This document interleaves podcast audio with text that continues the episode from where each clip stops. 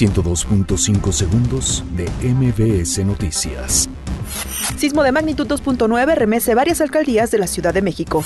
Marcelo Ebrard presenta a legisladores informes sobre negociación con Estados Unidos en materia migratoria. Cener asegura que construcción de refinería Dos Bocas va perfecta.